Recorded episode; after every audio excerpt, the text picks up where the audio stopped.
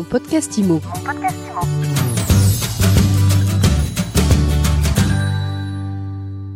Bonjour à tous et bienvenue dans ce nouvel épisode de mon podcast IMO, le podcast de My Sweet IMO, le podcast qui vous fait du bien. Et aujourd'hui, eh bien, on va parler du marché parisien. On va essayer d'y voir clair sur le ralentissement, sur la crise avec Richard Sipin. Bonjour. Bonjour Ariane. Vous êtes directeur général du groupe Barnes.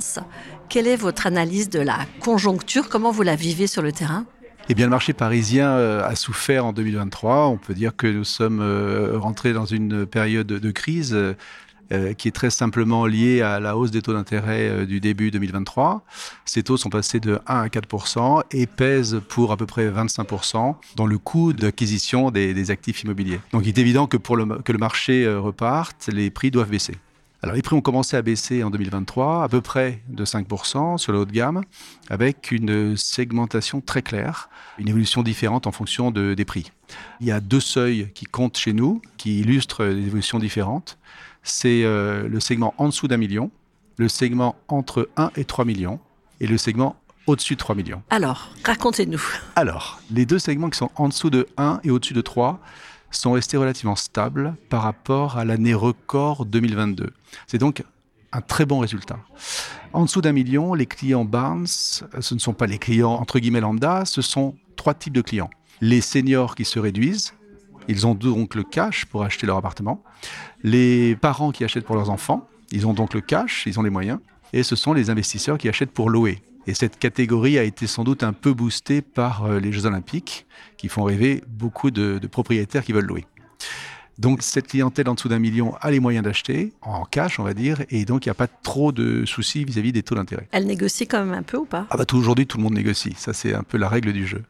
Au-dessus de 3 millions, il n'y a pas de problème les gens de l'argent. Donc euh, même s'ils peuvent négocier un petit peu lorsqu'ils ont un appartement qui leur plaît vraiment, il y en a plusieurs euh, acheteurs potentiels qui sont là et qui achèteront cher. Donc le vrai problème, c'est le segment entre 1 et 3 millions. Ce segment représente à peu près 50% du volume de vente chez Barnes à Paris. C'est donc un point important. Ça veut dire combien de ventes Ça fait à peu près 1000 ventes par an, et donc c'est la moitié 500. Euh, et la tendance euh, de ce segment en 2023, c'est une baisse de 26% en volume.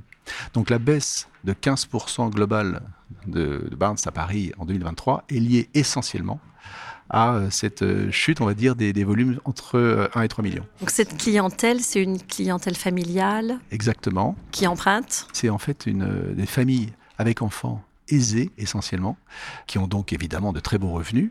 Néanmoins, ils sont dans leur cycle de vie où il y a le plus de dépenses. Il y a les vacances, euh, parfois pour certains les écoles privées, euh, et puis évidemment l'acquisition immobilière liée au taux d'intérêt. Donc ils sont très sensibles au taux d'intérêt, et celui qui était parti pour acheter un appartement de 200 mètres carrés, finalement, avec un poids, entre guillemets, euh, qui pèse pour 25% sur son pouvoir d'achat, va être obligé de réduire son projet ou de ne pas le faire. Donc c'est ce qui a gelé le marché en 2023. Ils vont revenir, ces gens-là, en 2024 Quand on parle d'une baisse de prix en 2023 de 5%, c'est la baisse des prix réels, c'est-à-dire les appartements, les biens qui ont été vendus. Ceux qui ont été vendus en 2023, ce sont les beaux biens, ceux qui ont le moins de défauts. Parce que finalement, accepter une baisse de 2, 3, 4, 5, 6%, c'est pas dramatique.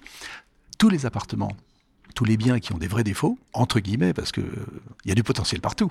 Mais si vous, prenez les rez-de-chaussée, les premiers étages, les appartements sombres, là où il y a des travaux, les travaux, c'est un point qui pose problème, puisque les travaux le coût des travaux a explosé évidemment à cause de l'inflation.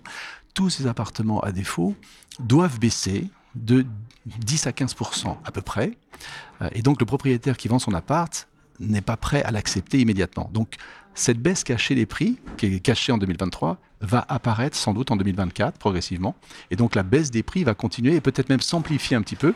Néanmoins, nous aurons une compensation puisque si on vend, les volumes vont, vont repartir. Donc euh, on espère que cette baisse des prix attendu et naturel par rapport aux taux d'intérêt qui ne baisseront plus vraiment en dessous de 3,5, peut-on l'espérer, euh, fera que euh, le volume repartira et l'activité se stabilisera. La baisse à venir, vous l'estimez à combien? Il faudrait que les prix baissent de combien? Parce que 25%, on n'y arrivera pas. Non, absolument.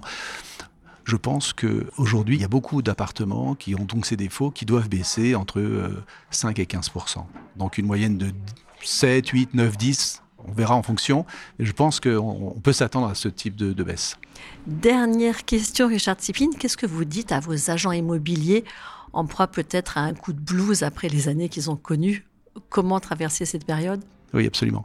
Alors, il y a ceux qui ont des difficultés euh, importantes à court terme, et, cela, euh, c'est vrai que ça doit être compliqué, mais ce que je peux dire, c'est que le marché de l'immobilier est un marché euh, résilient, qu'à Paris, c'est un marché où la demande a toujours été plus forte que l'offre, que sur le long terme, le marché immobilier a toujours été positif, que c'est une valeur refuge pour tout le monde, et que à moyen et long terme, on n'a aucune inquiétude à se faire. À court terme, Bon, bah, ceux qui peuvent tenir doivent tenir parce que je suis absolument convaincu qu'on a encore quelques mois à tenir et que 2025 sera sans doute euh, une meilleure année.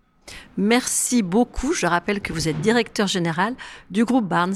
Merci Ariane. Et je vous dis à très vite pour un nouvel épisode de mon podcast IMO à écouter tous les jours sur MySuite IMO et sur toutes les plateformes. Mon podcast IMO. Mon podcast IMO.